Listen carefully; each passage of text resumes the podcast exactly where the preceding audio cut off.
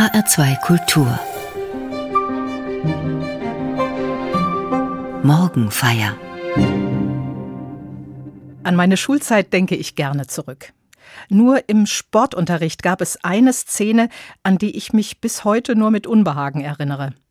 Immer wenn Völkerball gespielt werden sollte, teilte sich die Klasse in zwei Mannschaften. Dazu wählte der Lehrer zwei von den 40 Kindern aus, die dann ihrerseits auswählten, wer in ihrer Mannschaft mitspielen sollte. Man wurde dann beäugt und beurteilt, ob man gut genug war im Vergleich zu anderen. Ich war schlecht im Werfen und nicht mutig genug, Bälle abzufangen. Aber ich war gut im Ausweichen und schnell im Wegducken. Trotzdem gehörte ich oft zu denen, die lange warten mussten, bis sie endlich gewählt wurden. Je länger man da stehen blieb, umso größer die Angst, als Letzte übrig zu bleiben. Die Letzten waren dann die, die keiner in seiner Mannschaft haben wollte. Dieses Auswahlverfahren vermittelte mir, einige sind prima zu gebrauchen und andere nicht. Das hatte nicht nur etwas mit sportlicher Leistung zu tun, sondern auch mit Sympathie und Wertschätzung. Jeder wollte frühzeitig gewählt werden, um zu spüren, ich bin gern gesehen im Team. Wer immer bis zum Schluss stehen geblieben ist, war offensichtlich unbeliebt. Wahrscheinlich haben mich deshalb später Sätze in der Bibel aufhorchen lassen. Einer aus dem Matthäusevangelium lautete so: Aber viele, die die Ersten sind, werden die Letzten, und die Letzten werden die Ersten sein. Da schien jemand mit anderen Maßstäben zu messen. Da hat jemand andere Kriterien für die Auswahl. Das hat mir auch dieser biblische Satz gezeigt. Dienet einander, ein jeder mit der Gabe, die er empfangen hat, als die guten Haushalter der mancherlei Gnade Gottes. Da hatten wohl gerade die eine Chance, die sonst eher unbeachtet blieben. Da sollte wohl keiner am Rand stehen bleiben, ohne gebraucht zu werden. Was das für eine Gemeinschaft, für eine Mannschaft ist, in der solche Sätze überliefert werden, hat mich seitdem angesprochen. Das sind Maßstäbe, die bis heute das normale Leistungsprinzip auf den Kopf stellen oder hinterfragen.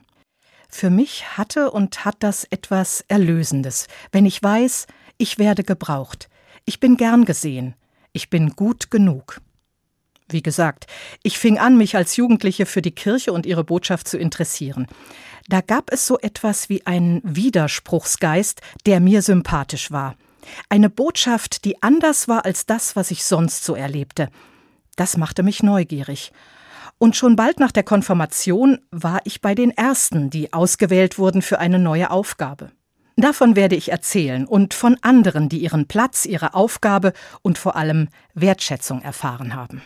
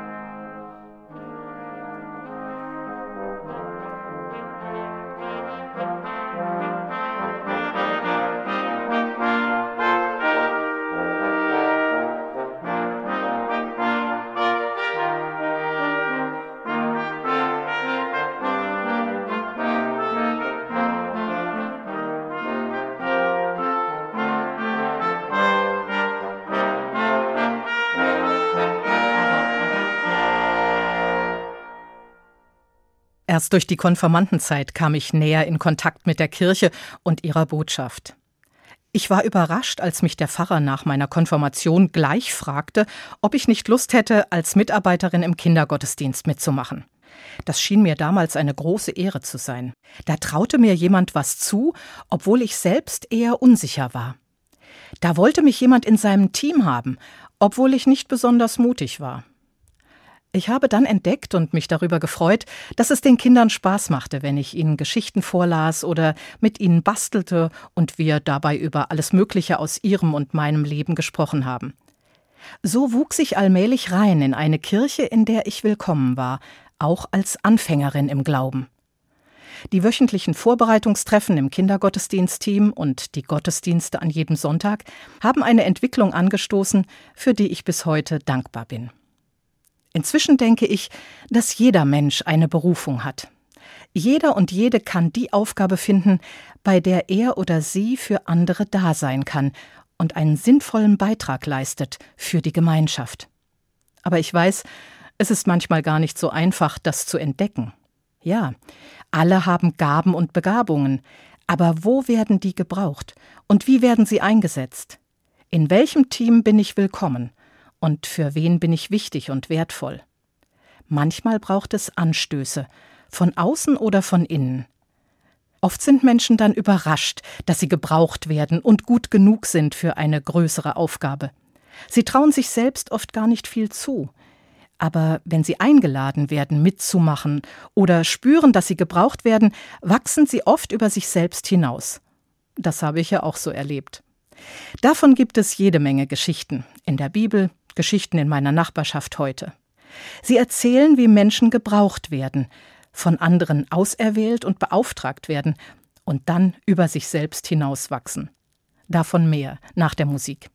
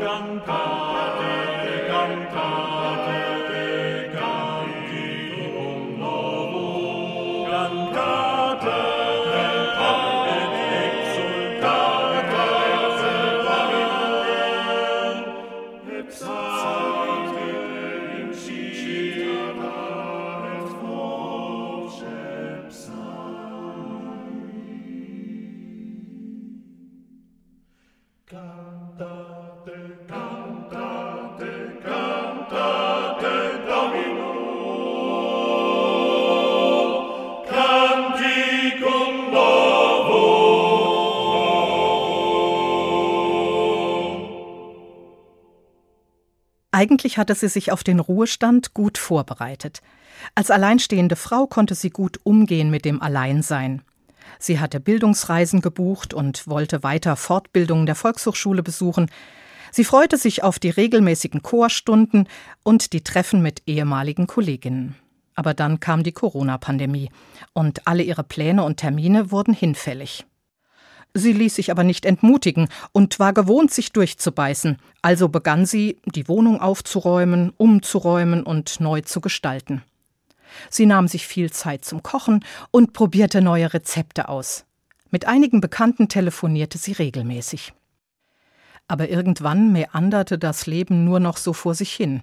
Ruhig und gleichmäßig zwar, aber am Horizont zogen Gewitterwolken auf in Form bedrohlicher Fragen, für wen oder was bin ich jetzt eigentlich noch Nütze?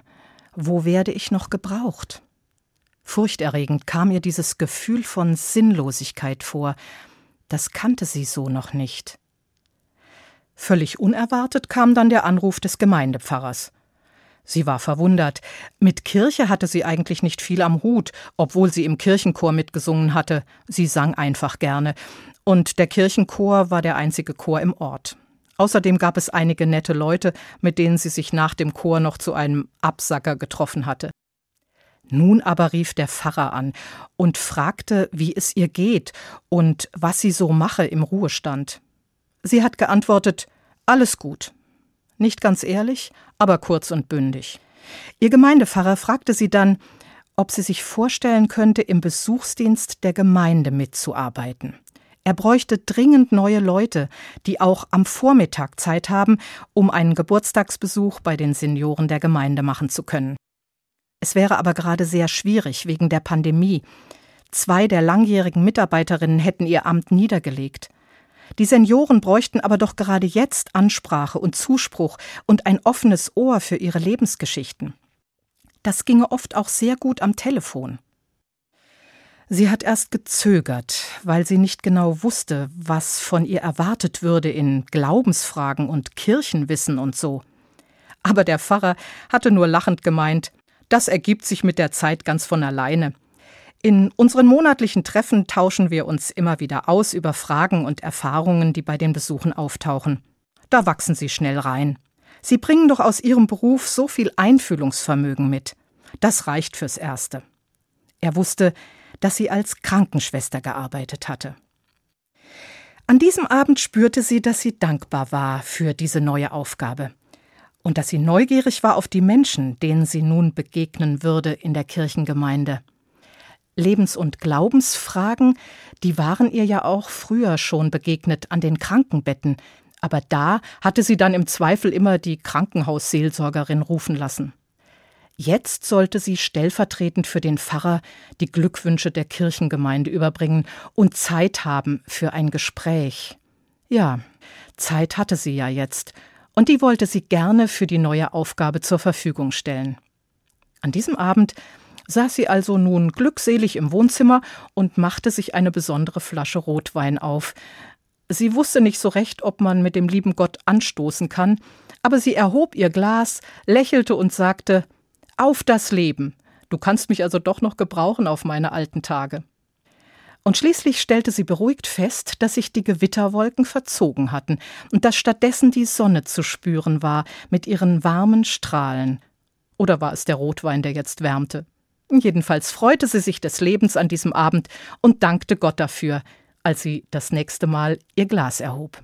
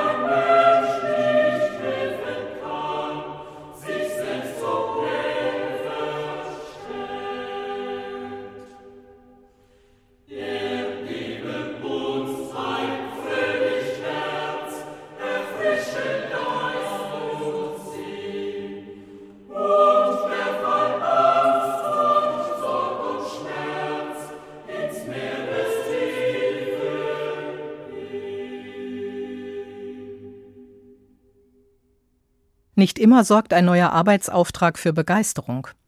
Manchmal muss der Widerstandsgeist Gottes kraftvoll in Aktion treten, um Menschen aus der Komfortzone herauszulocken. Denn manche Menschen haben sich gut eingerichtet in ein ruhiges, gleichförmiges Leben mit einem Alltag, der einfach so Tag für Tag vor sich hin plätschert. Mose, ja, der berühmte Mose aus der Bibel, war so ein Mensch. Er lebte in der Provinz und hütete die Schafe seines Schwiegervaters. Tag für Tag zog Mose hinaus in die Steppe und begleitete die Schafe bei der Futtersuche. Er ging immer wieder im gleichen Radius hinaus. Aber an einem Tag, so erzählt es die biblische Geschichte, verlässt er den vertrauten Weg und geht weiter. Er trieb die Herde über die Steppe hinaus und kam so an einen Berg mit Namen Horeb, der als Berg Gottes angesehen wurde. Da sieht er einen Dornbusch, der brennt. Das kam öfters vor in der glühenden Hitze. Aber diesmal ist es anders, denn der Busch brennt und brennt, wird aber nicht verzehrt. Das macht Mose neugierig und er nähert sich dem erstaunlichen Phänomen. Schließlich hört er Gottes Stimme und den Auftrag Du, Mose, sollst mein Volk aus der Not in Ägypten herausführen. Ich will, dass es ihnen gut geht, dass sie frei sind und ein neues, weites und gutes Land entdecken. Dorthin sollst du sie führen, Mose. Begeistert war Mose nicht über den Auftrag. Im Gegenteil, er empfand diese Aufgabe als eine Zumutung. Mose sagte Ich kann nicht gut reden, wie soll ich da dieser Führungsrolle gerecht werden? Ich habe in meinem früheren Leben einen Aufseher in Ägypten erschlagen und bin deshalb ins Ausland geflohen. Wie sollte ich jetzt vor den Pharao treten können und sagen, lass mein Volk in die Freiheit ziehen? Unmöglich. Und wer wird mir schon glauben, dass Gott selbst mir diesen Auftrag gegeben hat? Das ist doch eine ganz unwahrscheinliche Geschichte. So erzählt die Bibel, wie Mose berufen worden ist. Am Ende zerstreut Gott die Selbstzweifel von Mose, lässt nicht gelten, was Mose gegen den Auftrag ins Feld führt. Gott sagt, du kannst dich auf mich verlassen. Ich bin mit dir. Mein Name heißt, ich bin da und werde da sein. Dein Bruder kann dir helfen, wenn es um die großen Reden geht.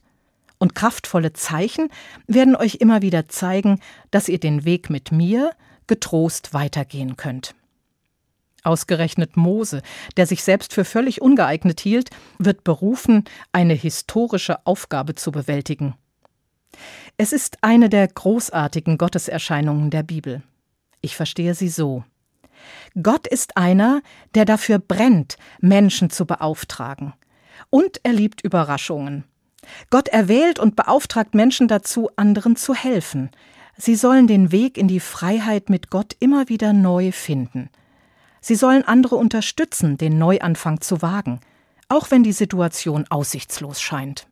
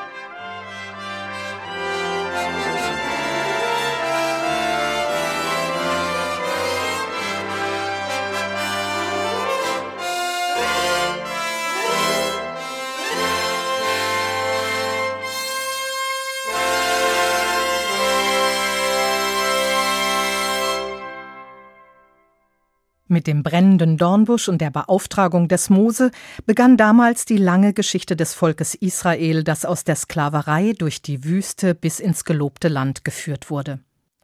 Später war das Feuer dieser Heiligen Geistkraft wiederzuerleben. Auch die ersten Christinnen und Christen erzählen, dass sie sich wie befreit erfahren haben. Beim ersten Pfingstereignis damals in Jerusalem kamen Zungen wie Feuer herab auf die Jüngerinnen und Jünger Jesu. Sie lernten so zu sprechen, dass die Menschen aus der ganzen Welt die erlösende Botschaft verstanden von der Liebe Gottes in Christus Jesus.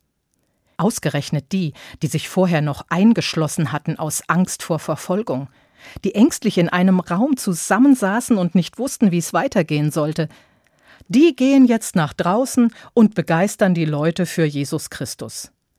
Gottes Geistkraft widerspricht menschlicher Ängstlichkeit und ermöglicht neue Freiheit. So beginnt die Geschichte mit der Kirche als Gemeinschaft der Begeisterten und Berufenen. Sie erleben, dass sie alle gebraucht werden. Alle können mitmachen und sind beauftragt. Dienet einander, jeder und jede mit der Gabe, die er oder sie empfangen hat. Es gibt keine Arbeitslosen in Gottes Welt.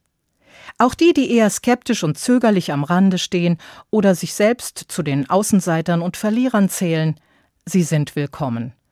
Und allen soll es gut gehen. So hatte nach der Erinnerung im Johannesevangelium auch das Vermächtnis von Jesus gelautet. Da sagt Jesus zu seinen Freundinnen und Freunden Nicht ihr habt mich erwählt, sondern ich habe euch erwählt und bestimmt, dass ihr hingeht und Frucht bringt und eure Frucht bleibt, auf das, worum ihr den Vater bittet in meinem Namen, er es euch gebe. Damit waren die Weichen gestellt für eine Gemeinschaft, in der alle wissen, ich bin dazu bestimmt, ein fruchtbares Leben zu führen. Und alle anderen haben auch ihre Bestimmung. Niemand soll das Gefühl haben, nicht gewollt oder nicht gebraucht zu werden. Bis heute widerspreche ich deshalb Menschen, die mir sagen, dass sie einsam sind und für nichts und niemanden mehr wichtig. Gerne mache ich mich mit ihnen auf Spurensuche, um eine neue Sichtweise zu entdecken und eine Aufgabe, mit der andere unterstützt werden. Denn ich weiß, wie blöd sich das anfühlt, wenn man im Sportunterricht für Völkerball nicht ins Team gewählt wird und Angst hat, am Ende allein stehen zu bleiben. Auch diese Erinnerung lässt mich bis heute stark werden, wenn es darum geht, anderen zu zeigen, dass sie wichtig sind. Wertvoll für andere und für die Welt, so wie sie nach Gottes Plan aussehen soll. Und ich gebe mich nicht eher zufrieden, bis der andere Mensch überrascht feststellt, dass es mehr gibt, als er dachte – und dann haben wir Grund, uns miteinander zu freuen. Auch an dem Gedanken, dass es in Gottes Welt keine Arbeitslosen gibt. Niemand ohne Wertschätzung. Vielmehr ist da der Zuspruch zu hören. Wie schön, dass Sie da sind. Es ist gut, dass du da bist.